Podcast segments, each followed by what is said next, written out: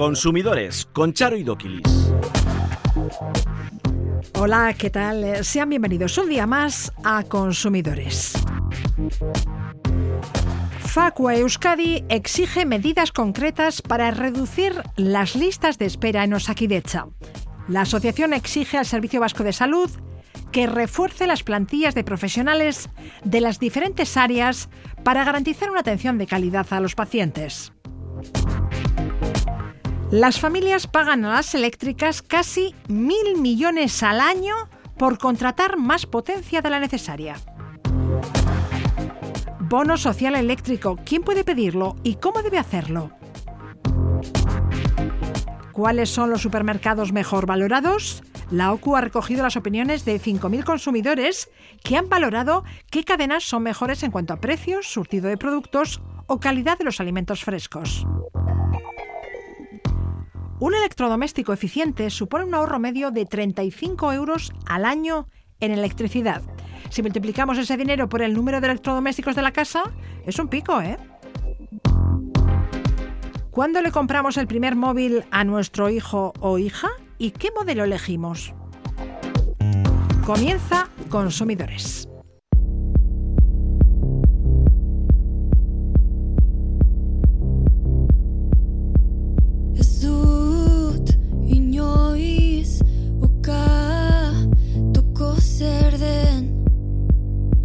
un año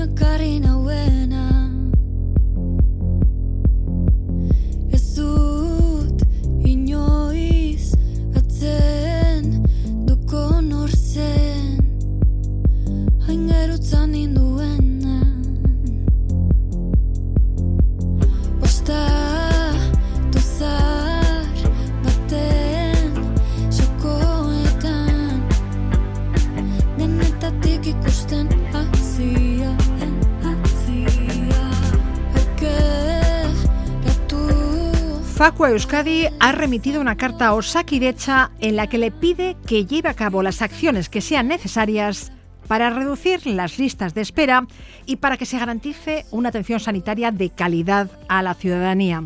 Rubén Sánchez, secretario general de Facua, ¿qué tal? ¿Qué tal? Muy buenas. En Euskadi, ¿cuántas personas están pendientes de una intervención quirúrgica no urgente y cuántas esperan una consulta con un especialista? Bueno, pues la situación es grave. En el entorno de 20.000 la espera de una atención para, para eso, una operación quirúrgica, y las listas de espera ya están en el entorno de las 40.000. Se habla mucho de la Comunidad de Madrid, de lo mal que está la situación, se habla también de Andalucía, pero no hay que olvidar que hay muchas comunidades autónomas, entre ellas Euskadi, donde la devaluación de la calidad del sistema público de salud es enormemente preocupante, va increciendo con el paso de los años y esto tiene que tener un giro importante en la actitud de quienes nos gobiernan, precisamente porque es el elemento, yo creo, más importante en la política, la, la sanitaria, que provoca podríamos decir, riesgos graves para la vida de mucha gente que está esperando demasiado que le diagnostiquen algo que no sabe qué puede ser y esperando también demasiado para una operación quirúrgica. Como decíamos, 20.000 personas están pendientes de una intervención quirúrgica no urgente en Euskadi. Cerca de 40.000 esperan una consulta con el especialista. ¿Son muchas más que las registradas el pasado año? Sí, ha aumentado en un 30% con respecto a los últimos dos años, con respecto al año pasado ha sido un 15% de, de, incremento, por tanto, como digo, esto va cada vez a más y hay que corregirlo de una vez. Solicitáis que se cumpla lo que dice la Ley de Ordenación Sanitaria de Euskadi. Compete a la Administración vasca garantizar la tutela de la salud pública y le corresponde también garantizar los medios necesarios para la provisión de las prestaciones requeridas. Efectivamente, es que la política sanitaria es una competencia autonómica en la que hay que tener la máxima preocupación, no solamente en cuanto a inversión y a saber gestionar, porque en muchas ocasiones se desvía a lo privado por aquello de que supuestamente va a ir mejor, cuando no es así, son los gestores públicos los responsables de hacer las cosas bien y tener si fuera posible, el 100% de todo en la sanidad gestionado desde lo propio, desde lo público, para monitorizar además la evolución de lo que está ocurriendo. Hay un mayor nivel de enfermedades de un tipo o de otro, hay que invertir más en un determinado tipo de especialistas, eh, equipos para determinadas intervenciones. Bueno, todo eso es lo que tienen que monitorizar los máximos responsables de salud de cada comunidad autónoma, evaluar también los los cambios poblacionales que pueden provocar igualmente mayor o menor inversión en determinados ámbitos, nuevas aperturas de centros de salud, nuevos equipamientos, etcétera, pero por desgracia, y esto es algo yo creo generalizado en un alto porcentaje de comunidades autónomas, vamos a peor y la verdad es que las empresas privadas aseguradoras de salud están disfrutando de lo lindo porque están forrándose a costa de gente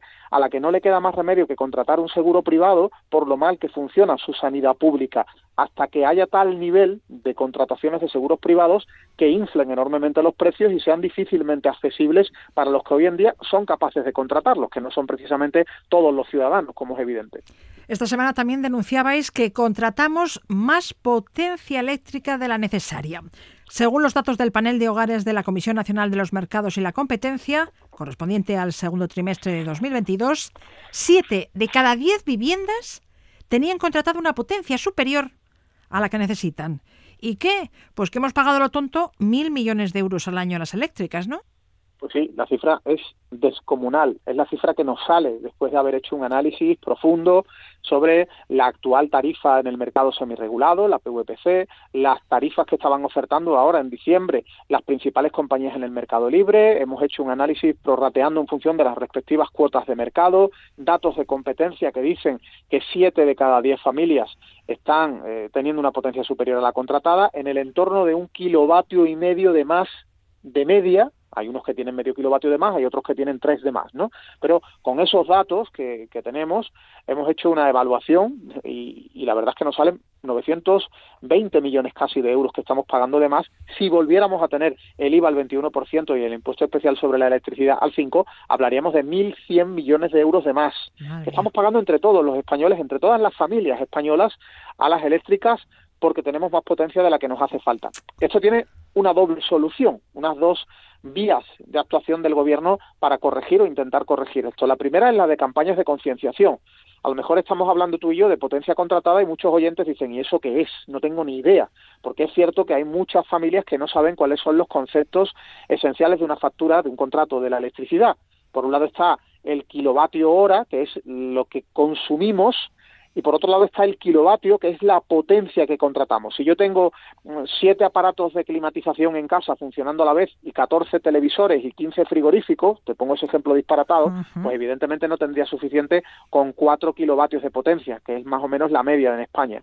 Pero si yo tengo una vivienda pues digamos convencional y voy a utilizar a la vez eh, como mucho un horno, un lavavajillas y un aparato de climatización eléctrica, pues igual no me hace falta tener 6 kilovatios de potencia contratada. Pues es que hay gente que los tiene. ¿Y, cómo podemos saber si podemos o no rebajar la potencia contratada?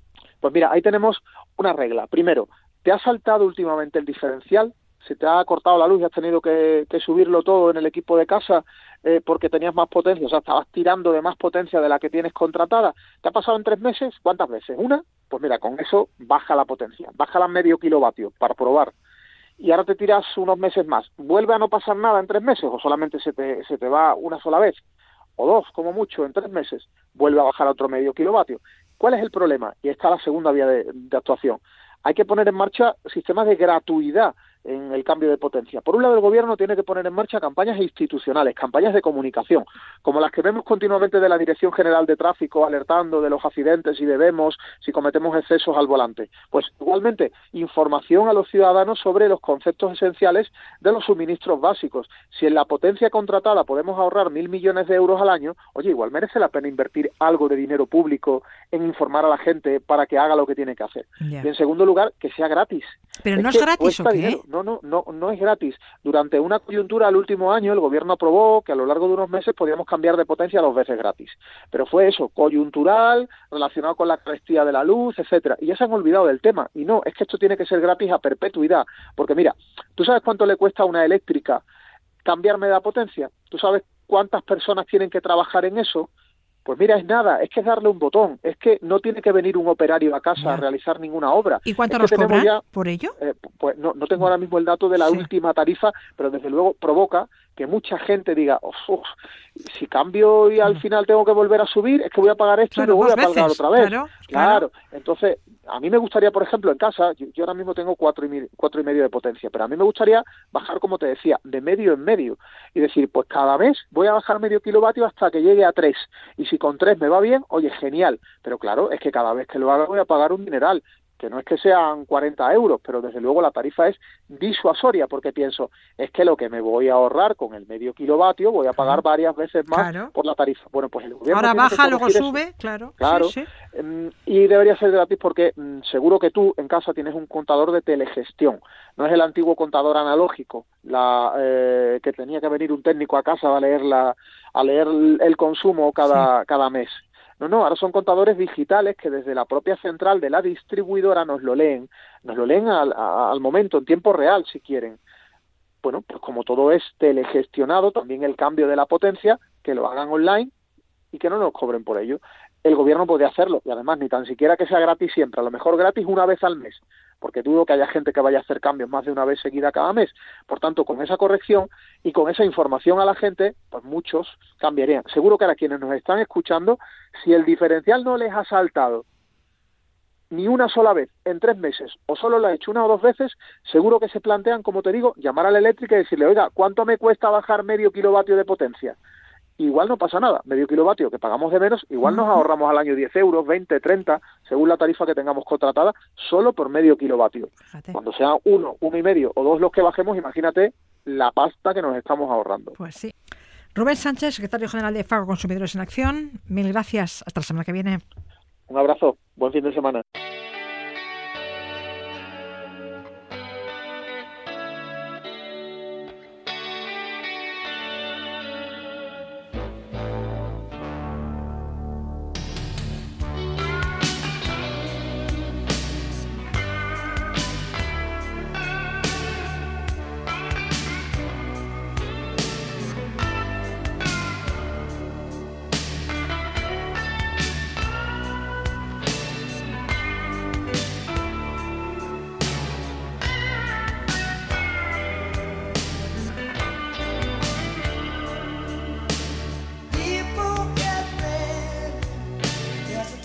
El precio de la luz sigue siendo una de las principales preocupaciones de los hogares, a pesar de que las facturas se han abaratado considerablemente en los últimos meses. El bono social es un mecanismo de descuento a la factura eléctrica, fijado por el Gobierno con el fin de proteger a determinados colectivos de consumidores económica o socialmente más vulnerables. Y muchos usuarios no lo reclaman porque no saben que tienen derecho a él. ¿Quién puede ser beneficiario del bono eléctrico? ¿A cuánto asciende ese descuento en la factura? ¿Dónde hay que solicitarlo? ¿Qué documentación hay que presentar? Nos responde Laura Alzola, la directora de Consumovide, el Instituto Vasco de Consumo. Laura, ¿qué tal? Hola, ¿qué tal? El bono social es un descuento que se aplica a la factura de la luz de la vivienda habitual y el usuario debe estar acogido a la tarifa de tipo regulada, PUEPC. Si estás en el mercado libre no puedes beneficiarte del bono social eléctrico, ¿no?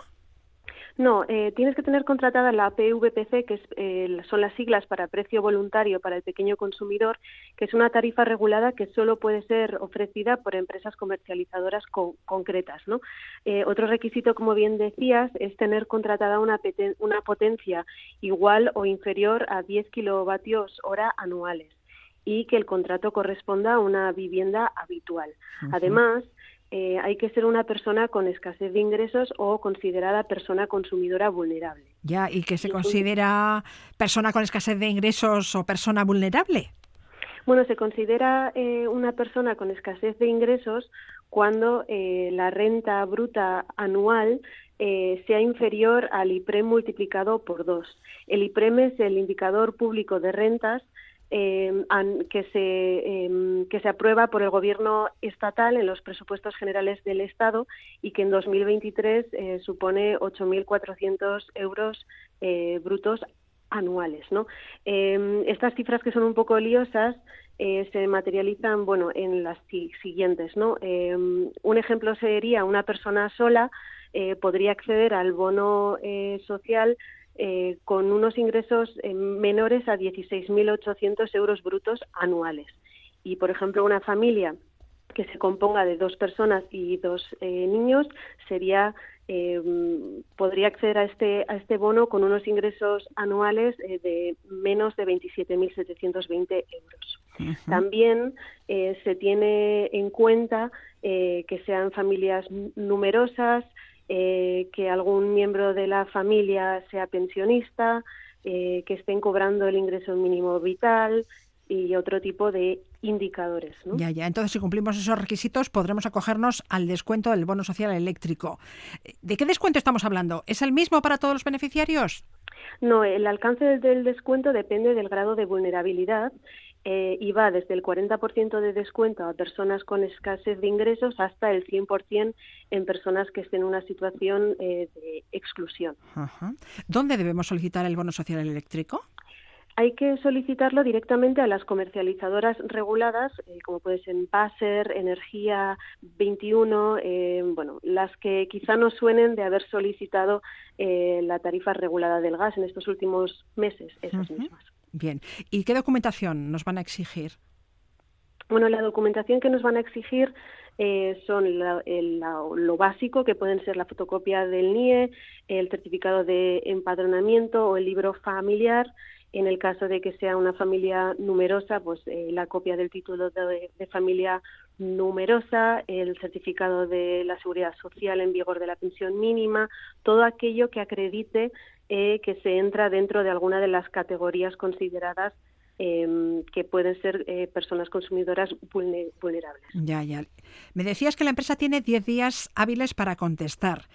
Si me deniegan el descuento, deben explicarme las razones para hacerlo. ¿Y si yo no estoy de acuerdo? Bueno, si no estás de acuerdo, se puede presentar una reclamación ante Consumovide. Las condiciones y descuentos de los que hemos hablado estarán vigentes durante todo el año 2023, pero el bono social eléctrico se concede por un periodo de dos años. Y transcurrido ese tiempo, si las condiciones personales no han cambiado, ¿hay que volver a solicitarlo? no han cambiado, no hay que volver a, solicitarlo, ah, sino que se renueva automáticamente. Bien. Por cierto, si somos beneficiarios del bono social eléctrico, lo somos también del bono social térmico, ¿no? Efectivamente, el bono social térmico es una ayuda económica eh, también para familias y particulares en situación de vulnerabilidad y que busca reforzar un poco el impacto que tiene el bono social eléctrico. ¿no? Es una subvención que se abona una vez al año. Está financiada por el Ministerio de Transición Ecológica, pero es el Gobierno vasco quien la gestiona. En este caso, eh, no supone, como decía, un descuento mensual, sino que eh, es, un, es una subvención anual que va desde los 128 euros hasta los 373 en el 2023. Eh, la cuantía de la subvención dependerá del grado de vulnerabilidad de la familia solicitante, ¿no? Así es, y también de la zona climática del municipio. Ya, ya, claro. No es lo mismo vivir en Gasteiz que vivir en Sarauch, por ejemplo. Bien. Más información en conchomovide.eus, en el teléfono gratuito 900-840-120 o en las oficinas del Instituto Vasco de Consumo en las tres capitales vascas. Laura Alzola, directora de Conchomovide, Millasker. Es que ricasco. Consumidores arroba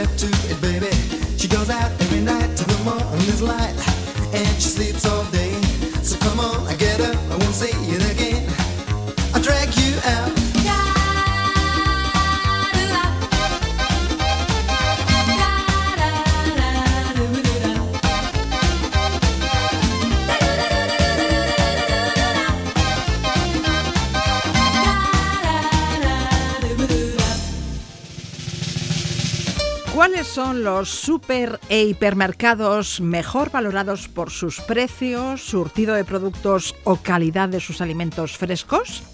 La OCU ha realizado una encuesta entre más de 5.000 personas y de sus resultados nos habla a continuación Kepa Loizaga, asesor jurídico de la Asociación de Consumidores y Usuarios en Euskadi. Kepa, ¿qué tal?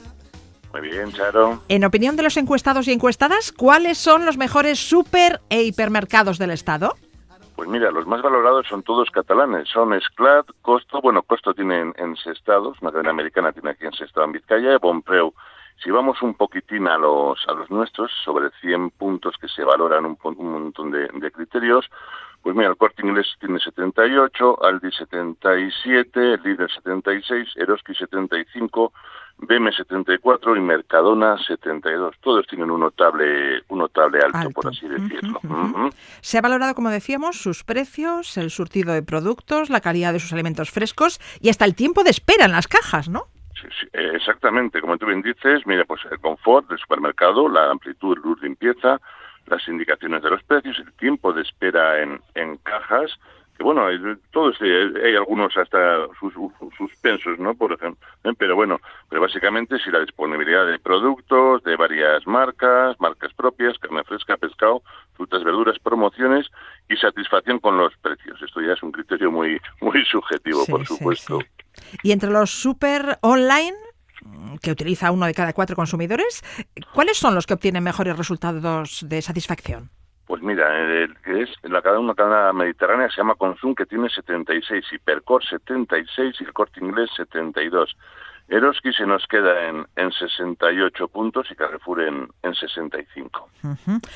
En la cesta de la compra, sobre todo si hay niños en casa, se suelen incluir los cereales de desayuno.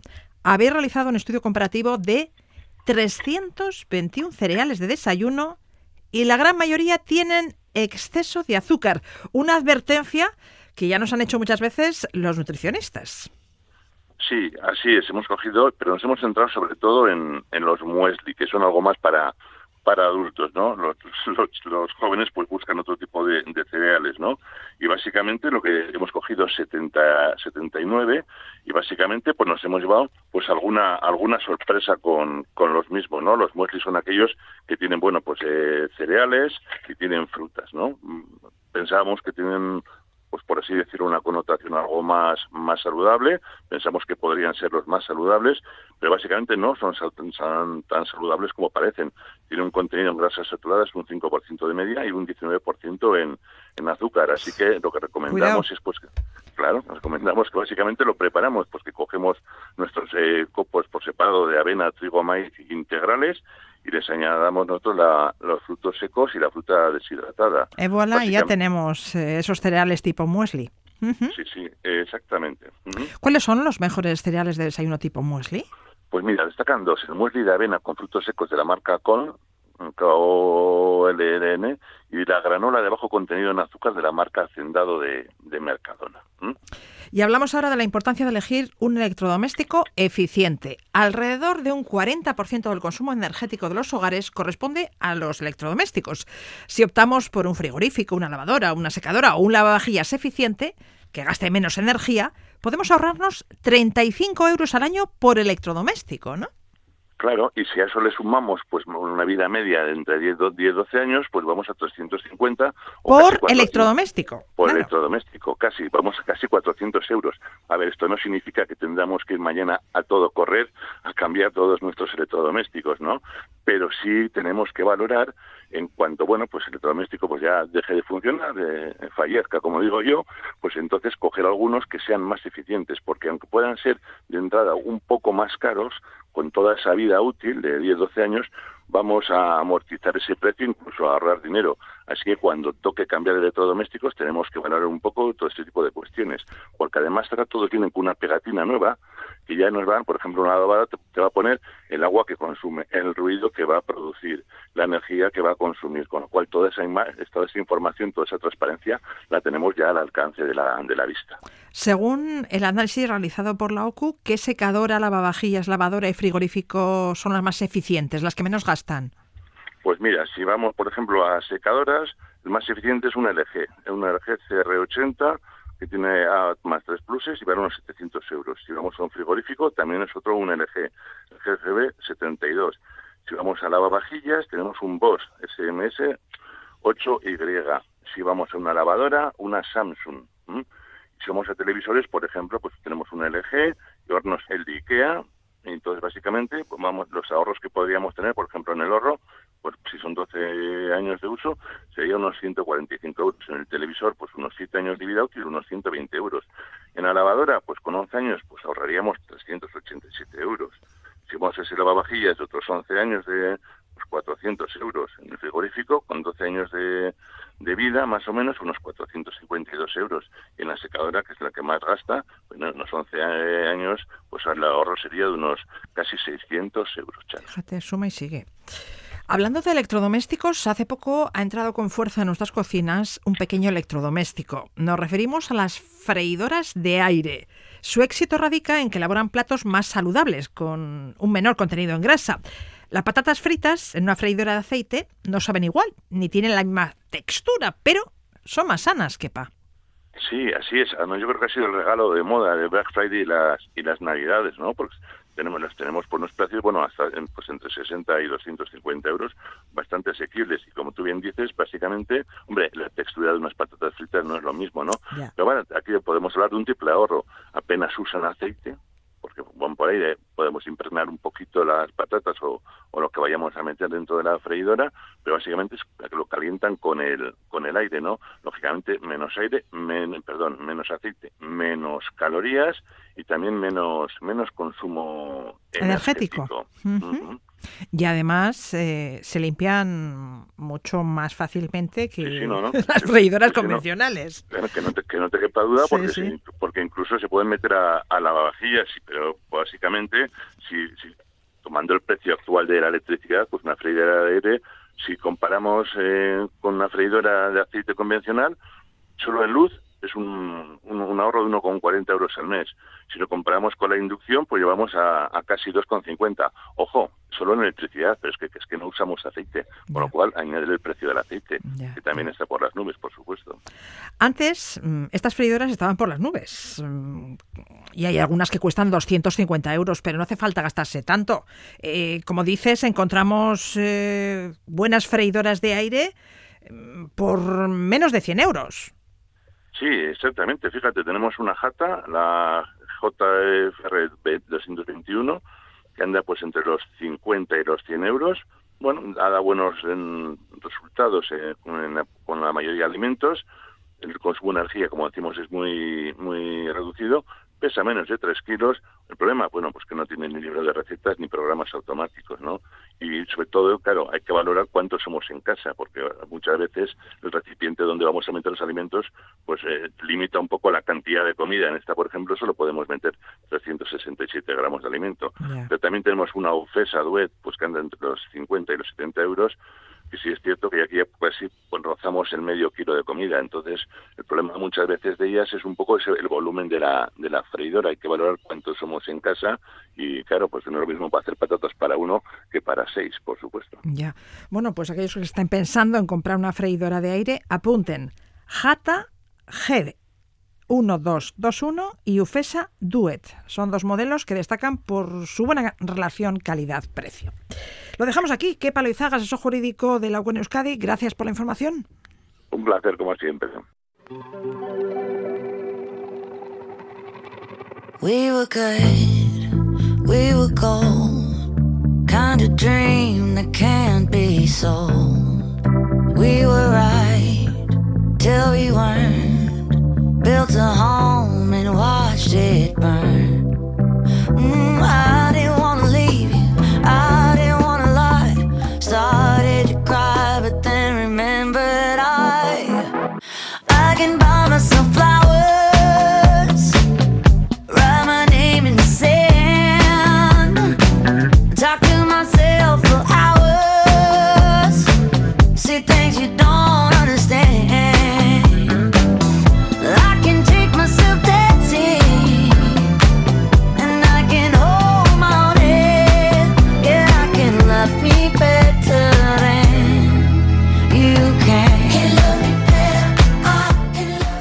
Hace siete días hablábamos de la guía más que un móvil, la guía que no viene con el móvil y que han editado la Agencia Española de Protección de Datos UNICEF. Niños, niñas y adolescentes manejan la tecnología desde que son muy pequeños, pero no siempre son conscientes de los riesgos a los que pueden exponerse. Según el Instituto Nacional de Estadística, los padres regalan un teléfono a sus hijos entre los 11 y los 12 años. ¿Qué hay que tener en cuenta al comprar el primer móvil a nuestros hijos o a un menor? Hablamos de ello a continuación con Iruri Kenner. Iruri, bienvenida. ¿Qué tal? Primera duda, ¿cuál es la edad adecuada para comprarle un móvil a un menor? Pues es una pregunta dificilísima, es una pregunta dificilísima. Em, es además una, bueno, pues yo creo que algo que ronda en la cabeza de, todos los, eh, de todas las personas, ¿no? Que tengan un menor a, su cargo, que digan, oye, aquí eh, me está pidiendo, ¿no? Pues porque sus compañeros de clase ya tienen, sus amigos ya tienen, a mí me parece muy pronto, ¿qué hago, no? Eh, actualmente, pues eh, escuchando además los, los datos que comentabas ahí al principio, eh, con 11, 12 años ya parece ¿no? que, que, nos, que, es buen momento ¿no? ya para, para, bueno, para que tengan ya su primer, su primer móvil, pero el acceso a redes sociales eh, en principio no se recomienda hasta los 15, 16 años. De hecho, eh, las principales redes sociales en principio no están habilitadas, no son legales, digamos, para para los menores, depende de la red social, los menores de 15 o 16 años, ¿no? Vale. La realidad Entonces, es que... 12 para tener un móvil, 15 16 para acceder a las redes sociales. Sí, menores de esas edades ya están en las redes sociales, pero normalmente son pues porque modifican la fecha de, nacimiento o porque son, eh, bueno, han sido sus, sus padres o sus tutores quienes les han abierto esas, esas cuentas. Pero cada caso es un mundo y más importante que la edad es el momento vital o de madurez en el que se encuentren. Sin ninguna duda, sin ninguna duda. Es importante eh, analizar ¿no? de forma individualizada todo esto y sobre todo eh, acercarnos nosotros ¿no? a esa tecnología, a ese móvil y entender para qué lo necesita, qué uso está haciendo, cómo se comunica con su entorno a través de esta, de esta herramienta. ¿no? Tenemos que estar muy, muy pegaditos a su, al uso que haga ¿no? de, esta, de esta herramienta tan potente. Recomiendan instalar en el teléfono un control parental y establecer horarios para el uso del dispositivo. ¿Tú eres partidaria de hacerlo?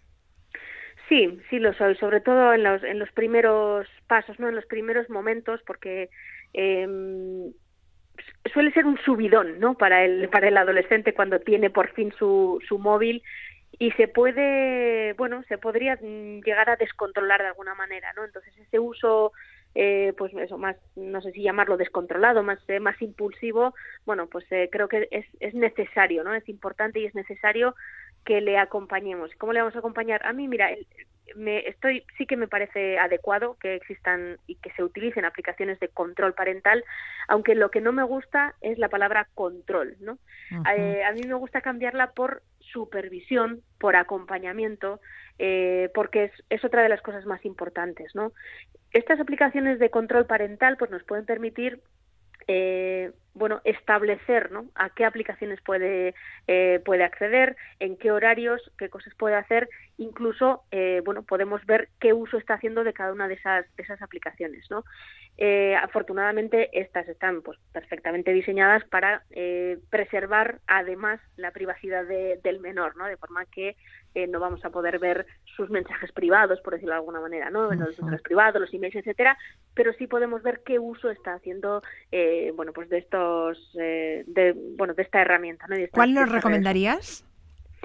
Eh, mira, aunque hay, hay muchas eh, en el mercado, tanto los dispositivos Android como los iPhone disponen de, de estas aplicaciones de, control parental de forma nativa en el propio dispositivo.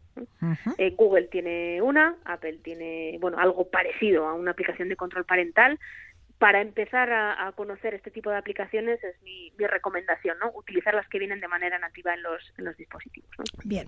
Bueno, una vez decidido que le vamos a comprar al pequeño o a la pequeña un móvil, ¿qué dispositivo elegimos? Bueno, pues mira, relacionado quizá eh, con, con este control parental, ¿no? Con este bueno, no sé si interés, eh, control, supervisión que, deberíamos tener del uso que haga del terminal. Eh, el, abanico de posibilidades que tenemos para, para comprarle un móvil es, amplísimo, pero lo que primero recomendaría sería un móvil de la misma marca o de la misma familia que el nuestro. ¿Por qué? por, bueno, pues porque estamos más acostumbrados ah. a ese a ese dispositivo, vamos a saber guiarle mejor, vamos a saber, eh, bueno, vamos a acompañarle, ayudarle a entender qué aplicaciones puede poner, cómo se eh, configura una cosa u otra. Si le compramos un móvil completamente distinto de una, no sé, de una marca, o sea, si tenemos un Android, pues un iPhone o viceversa, es posible que encontremos una barrera adicional, ¿no? Además de lo difícil que es seguir el ritmo eh, del mundo digital de los adolescentes, además vamos a tener la dificultad eh, técnica o tecnológica, ¿no? Entonces, y en cuanto a los modelos concretos, bueno, vamos a pensar que un adolescente, 12, 15 años, eh, nos, mm, lo que requiere es una batería que le dure todo el día, que pueda utilizarlo muchísimo sin tener que estar cargando. Entonces vamos a pensar en baterías de 3.000, 4.000 megahercios. eh, también nos piden eh, móviles con una buena cámara frontal, una buena cámara para sacarse selfies, ¿eh? ¿no? Al final todas las fotos, los vídeos que, que van a compartir van a ser con, con esa cámara. Eh, también piden que tenga una pantalla relativamente grande porque la utilizan pues para ver eh, vídeos, para ver series, para jugar a, a, juegos, así que este aspecto también es importante. Y luego pues de 5G, tecnología 5G, que ya poco a poco se está desplegando cada vez más para tener un internet más rápido cuando eh, no están en casa, ¿no? Cuando están en la calle, ¿no? Eso es lo Entonces, que quieren ellos y nosotros lo que queremos que es que sea resistente también y que no cueste Eso. mucho. Eso es, que nos dure mucho. Entonces, buena eh... batería, cámara de calidad, pantalla grande, resistente y que no cueste mucho. Eso a ver, ¿qué hay por no ahí? No pedimos casi nada, ¿eh? eso no es nada. no pedimos nada. Bueno, entonces, por ejemplo, si, si queremos irnos a un iPhone, pues por el motivo que sea, entre ellos puede ser que nosotros tengamos un iPhone y mira, yo me voy a apañar mejor, eh, la gama de acceso en, en iPhone se llama iPhone SE y tenemos ahora mismo hay dos versiones en el en el mercado. Una que es del año 2020 que es, podemos tener des, desde unos 300 euros aproximadamente.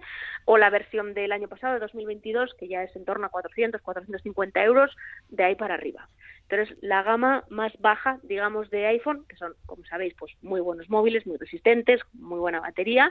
Pero bueno pues eh, ahí hay que pensar un poco si si nos compensa no la inversión uh -huh. o, el, o el presupuesto y en cambio, si queremos móviles Android, pues bueno, a mí me vienen a la mente tres, ¿no? Tres modelos que son un poco, pues los, digamos, más habituales, ¿no? Para, para adolescentes. El Nokia G11, Nokia, que a mucha gente le sorprende, ¿cómo que Nokia? Nokia? Pero Nokia sigue existiendo. Yo tenía un Nokia hace, hace 20 años, ¿no? Pero sí, Nokia ha vuelto y con móviles con eh, sistema operativo Android.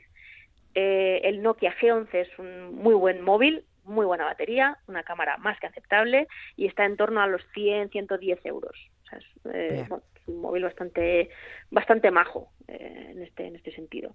También tenemos el Real Realme Realme C31, muy buena batería, muy buena cámara, también en torno a esos 100 euros. Y si nos vamos ya a las gamas de Samsung, Samsung Galaxy, el M13 cumple todos los requisitos que nos piden los adolescentes uh -huh. y bueno, subimos un poquitín el escalón, nos plantamos en unos 130, 140 euros en función de, de distintas, distintas características. ¿no? Muy bien, bueno, pues ahora ustedes deciden. Iruri Kenner, mila esker. Eskerrik asko zuei.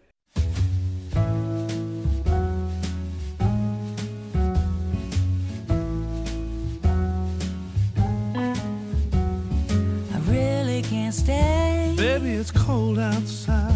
I've got to go away. Baby, it's cold outside. This evening has been hoping that you drop so in. very nice. I'll hold your hands eh, just like My I.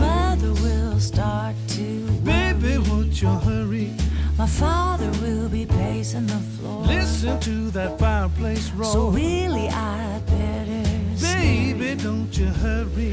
Well, maybe just to have a drink more. Put some records on while I The pour. neighbors might think. Baby, it's bad. out. Saber que todo está bien es lo que quieres cuando realizas una revisión de cualquier tipo en una casa o en una empresa. Imaginen lo importante que puede llegar a ser si se trata de la caldera e instalación de gas. Arancha López, asesora jurídica de CACUB, ¿qué tal? Egunaon. Hoy hablamos de la revisión de la caldera y de la inspección de la instalación de gas, dos revisiones obligatorias. Sí, dos revisiones obligatorias y que, bueno, pues con esta semanita que hemos tenido, yo creo que nos hemos acordado, ¿verdad? De como nos haya fallado la caldera o, o algo por el estilo, igual no es lo mismo que lo que hemos estado viviendo hasta ahora. ¿Qué se revisa? ¿Qué se inspecciona? ¿Y cada cuántos años debemos revisar la caldera e inspeccionar la instalación de gas? Bueno, pues a ver, eh, la revisión de la caldera de gas es una inspección que en primer lugar la tiene que realizar un técnico autorizado, ¿vale? No cualquier persona eh, sin conocimientos, es un técnico autorizado. Eh, con ello, con esa revisión lo que garantizamos es la operatividad y seguridad del funcionamiento de la caldera. Además es que aumentamos la fiabilidad y alargamos la vida útil de la misma. Entonces, a mí me parece cuatro puntos muy importantes, porque sí que es verdad que hay veces que cuando hablamos de revisiones eh, obligatorias parece que es un sacadineros. Y sin embargo, realmente, en desde mi punto de vista, creo que nada más lejos de la realidad. Básicamente, pues porque estamos hablando de una instalación de gas y por lo tanto creo que tiene que ser revisada habitualmente. Luego vamos a completar un poco esta información, pero en principio, eh, en ¿cada cuánto tiempo tendríamos que revisar? Bueno, es obligatoria nuestra revisión de la caldera. Bueno, aquí tenemos que partir de una idea y es que no todas las calderas son iguales y que no todos los domicilios tienen calderas y que hay gente que en vez de calderas lo que tiene es eh, un calentador para el agua caliente sanitaria. Entonces, dependiendo de qué instalación tenemos, pues si por ejemplo es una caldera de igual o inferior a 70 kilovatios, la revisión es cada dos años. Eh, calderas superiores a, ses- a 70 kilovatios cada mes. Claro, aquí estamos hablando de las calderas que utilizamos las comunidades de propietarios, ¿vale? Calentadores de agua caliente eh, inferiores o iguales a 24,4 kilovatios cada cinco años. Y calentadores de agua caliente sanitaria eh, que estemos entre 24,4 y, e, e inferiores o iguales a 70 kilovatios cada dos años. ¿Mm? La revisión de la caldera la solicita el propietario. Sí, en este caso, a ver, normalmente cuando nosotros compramos una caldera, eh, el, vendedor ya nos informa de que a los dos años tenemos que realizar la revisión. Nosotros, como he dicho, podemos eh, contratar al técnico autorizado que nosotros queramos. En muchas ocasiones le sonará que el propio vendedor o eh, si no es el vendedor, porque igual tiene muchas marcas, sí eh, se suele aconsejar que este contrato de mantenimiento lo hagamos con la empresa fabricante. eh, con el servicio oficial de la marca. De esta manera, lo que hacemos es garantizar mayor eh, rapidez a la hora de, por ejemplo, de las piezas o de detectar incluso los fallos. ¿Por qué? Pues porque ya eh, los servicios oficiales son conocedores de las marcas que manejan y eh, tienen, pues eso, más agilidad a la hora de, comprobarlo. Pero como he dicho, los- tiene que ser un técnico autorizado y podemos elegir al que queramos. Muchas veces las comercializadoras suelen contemplar en sus tarifas el servicio de mantenimiento que incluye estas revisiones y la asistencia en caso de averías con los desplazamientos, la mano de obra y la sustitución de las piezas eh, dañadas gratis. Sí.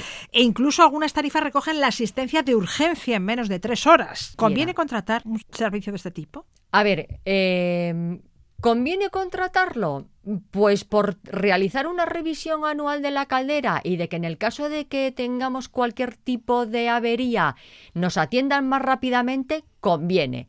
Ahora bien, estos servicios tampoco están libres de reclamaciones. Y me explico, no es la primera vez que eh, nos ha llegado a nosotros eh, reclamaciones en cuanto a que hay un retraso enorme en que el técnico se ponga en contacto con el cliente, retraso también en la reparación y al final, después de pagar este servicio durante todo el año, que además se fracciona mes a mes, tengamos que terminar llamando al servicio oficial de la marca para que en 24 o 36 horas vengan a nuestro domicilio y nos reparen nuestra caldera. ¿Ahí qué hacemos? Bueno, pues yo lo que suelo decir es que como yo tengo además el otro servicio de Facilita que han incumplido las condiciones contractuales, la factura que me emite el servicio oficial que me ha arreglado la, caldera se la desviamos y se la reclamamos al servicio correspondiente de la empresa suministradora que corresponda. Y mucha gente ante ese incumplimiento lo que hacen es automáticamente darse de baja de ese servicio y contratar el servicio de mantenimiento con el servicio oficial que ha venido a arreglarles la caldera. Te preguntaba si lo de conviene o no conviene contratar este tipo de servicios de mantenimiento, porque en algunos casos, si la caldera es vieja, Sí, no se cubre la sustitución de piezas. Sí. Entonces, igual, pues no nos merece la pena. ¿eh? claro. La cuestión está en que, como en todo, hay que Hay que mirar eso con es. detalle. Hay que leer qué condiciones contractuales eh, recoge nuestro contrato. O si la caldera está aún en garantía, pues tampoco nos compensa. Eh, bueno, evidentemente, si la caldera está en garantía, eh, estamos hablando de que ahora mismo tienen tres ¿Son años, tres años? tres años de garantía si la hemos comprado a partir del 2022. Entonces, bueno, pues no sería o por bueno, no sería, depende, pues porque igual aunque sea nueva, pues esa revisión anual no vendría mal. Y aunque estemos en garantía, dense ustedes cuenta de que a los dos años tendríamos que realizar la revisión de la caldera. Por lo tanto, bueno, no conviene, igual esos dos o tres primeros años nos lo podríamos pensar. Eso con respecto a la eh, revisión de la caldera. ¿Qué hay de la inspección de la instalación de gas? También es una inspección obligatoria. Obligatoria, efectivamente. Es obligatoria, es cada cinco años y en este caso eh, es la distribuidora normalmente la que nos manda un aviso en el que nos dicen que nuestra instalación está a punto de cumplir o que en ese año cumplen los cinco años para que eh, se realice la, la inspección. En estos casos, como en el caso anterior, nosotros podemos contratar un técnico autorizado que nos realice la revisión. Entonces, ese técnico autorizado mandaría a Delegación de Industria el parte oportuno. Pero también es verdad que si nosotros no queremos contratar a ese técnico autorizado, la distribuidora, cuando no tiene noticias de que nosotros hemos contratado a nadie, automáticamente ellos nos mandan el técnico dentro del año que corresponde a nuestra revisión. Para mí es más interesante porque además no hay un intercambio de dinero. Acuérdense ustedes, si echamos la vista atrás, Ay, de con los aquellos fraudes- falsos revisores de gas que aparecían sin, sin cita previa y que nos querían cobrar eh, nada más eh, terminar el presunto servicio. Sí, Eso es. sí. Bueno, pues en previsión y, y para prevenir esa situación, lo que se hicieron es decir, bueno, hay muchos fraudes por un lado y por otra parte había muchos usuarios que no cumplían su deber de pasar esta revisión de la instalación, lo cual suponía bastantes problemas porque había un defectuoso mantenimiento de esas instalaciones y ¿qué ocurre? A ver, estamos con el gas y al estar con el gas, evidentemente puede provocar un, una, un escape, fuga, sí, sí. eh, cualquier cosa que perjudique pues a, a- a la vivienda, a la comunidad. Entonces, como las distribuidoras tenían los datos de todos los usuarios, lo que hicieron fue derivarle un poco esta obligación a la distribuidora para con- tener mayor control de quién realizaba y quién no realizaba. Y para evitar el fraude, lo que se hacía era pasa el técnico y la no tenemos que pagar a ese técnico y la distribuidora automáticamente en nuestra factura eh, siguiente nos pasaba el consumo, bueno, y nos pasa el consumo y nos hace el apunte correspondiente de cuánto cuesta esta revisión de, de nuestra Nunca hay que pagar esas revisiones en efectivo. Para No, fraudes. no salvo que nosotros contratemos al técnico autorizado que viene a nuestro domicilio. Eh, por lo tanto, si a ustedes les llaman a la puerta eh, sin previo aviso y sin haber recibido la notificación oportuna de la distribuidora de que ese año se les cumple el- el- el- los cinco años para su revisión, no dejen entrar a nadie y no paguen absolutamente a nadie. Muy bien. ¿Algo más que tengamos que tener en cuenta? Bueno, pues que eh, esto que parece de perogrullo eh, tengan, eh, puede llevar también otros problemas, y es que hay compañías de seguros que problemas derivados del gas, cuando no se han realizado las inspecciones obligatorias y los boletines correspondientes no constan en las eh, administraciones eh, correspondientes, hay algunas compañías de seguros que se niegan a cubrir el siniestro porque no hemos realizado la inspección obligatoria de la caldera y no hemos realizado la inspección obligatoria de nuestra instalación de gas. Así que ojo al dato. Ojo. Antes de acabar, comentamos un caso que has tramitado con éxito. Si contratamos un vuelo en business y se suspende o retrasa, ¿la compensación es la misma que si el vuelo es en clase turista? Pues no, claro que no. Cuando la compañía aérea acomoda a un pasajero en una clase inferior a aquella por la que pagó, está obligada a reembolsar un porcentaje del precio del billete adquirido por el pasajero. Cuéntanos el caso. Vale. En este caso era un chico que viajaba eh, de. No recuerdo el sitio. eh, sé que volvía a España. No sé si era eh, Panamá. Panamá, Madrid, me parece que era. Bueno, y este chico eh, siempre, mm, como hace viajes muy largos, siempre tiene la precaución y viaja, bueno, pues en una clase superior o su asiento, bueno, tiene ciertas características porque, bueno, es bastante alto, entonces le gusta viajar con, comodidad. Y en este caso, bueno, pues sufrió una cancelación en el vuelo de vuelta y le acomodaron, le, atendieron correspondientemente la noche de hotel, eh, le cubrieron la cena, el desayuno del día siguiente y cuando le, eh, le acomodan, le reubican en un vuelo alternativo y eh, lo que ocurre es que esta persona pues mm, le ubican en un asiento que es igual al de todo el mundo. Él hace la apreciación de que, claro, su billete él había pagado un plus por viajar en otras características. Entonces, bueno, no había posibilidad de reubicarle en, un asiento de las características que él había pagado y lo que tuvimos que hacer fue reclamarle a la compañía aérea cuando eh, se llega a a España. Entonces, bueno, pues eh, sin ninguna pega, lo que hicimos fue eh, reclamarlo, se le ha abonado y cada eh, billete, dependiendo del número de kilómetros que nosotros eh, recorramos, así es el porcentaje que nos tienen que reembolsar de estos billetes que son especiales. Evidentemente, si a mí, por ejemplo, eh, me reubican de una clase turista a una superior, eh, por una cancelación de un vuelo, a mí no, o sea, yo no tengo que pagar de más, ¿vale? Porque es que también hemos recibido esas consultas. Entonces, en estos casos, lo que hay que hacer es simplemente remitirse al reglamento europeo que, con el que trabajamos habitualmente, el, el dos- 261-2004, y se nos compensará en base a los kilómetros que recorramos con nuestro billete. Además de eso, luego se tiene en cuenta lo que contábamos. Sí, sí, sí, ¿eh? sí, sí, Que sí, si sí. has contratado un vuelo en business y Sí. luego te ubican en turista, te tendrán que pagar esa diferencia. Esa diferencia. Tomamos nota, el común de los mortales no solemos viajar en business, pero algunos sí lo hacen. Arancha López, asesora jurídica de la Asociación Vasca de Consumidores y Usuarios, gracias por atendernos una semana más. Gracias a vosotros, Agur.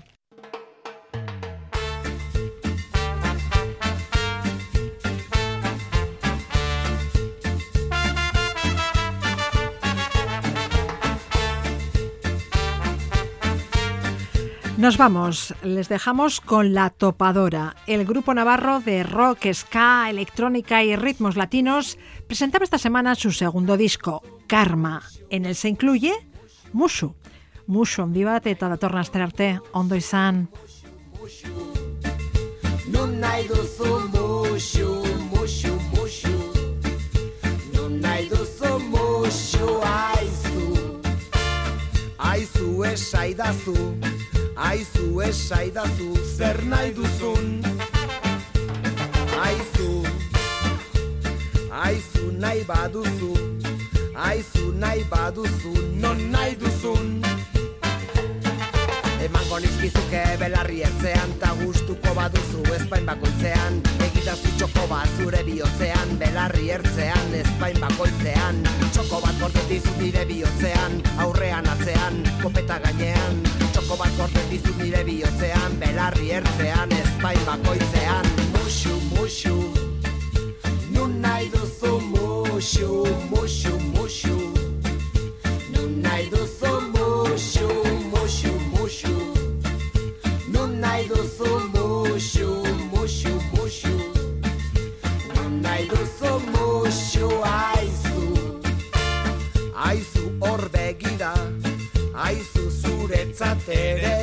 badira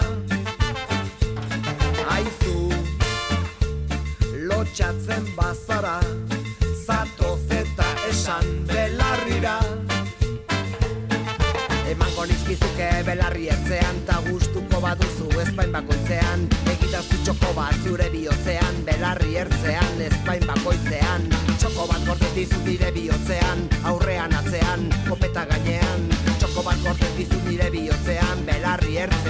ezpain bakoitzean. Muxu, muxu Nun nahi duzu muxu, muxu, muxu Nun nahi duzu muxu, muxu, muxu Nun nahi duzu muxu, muxu, muxu Nun nahi duzu Muxu,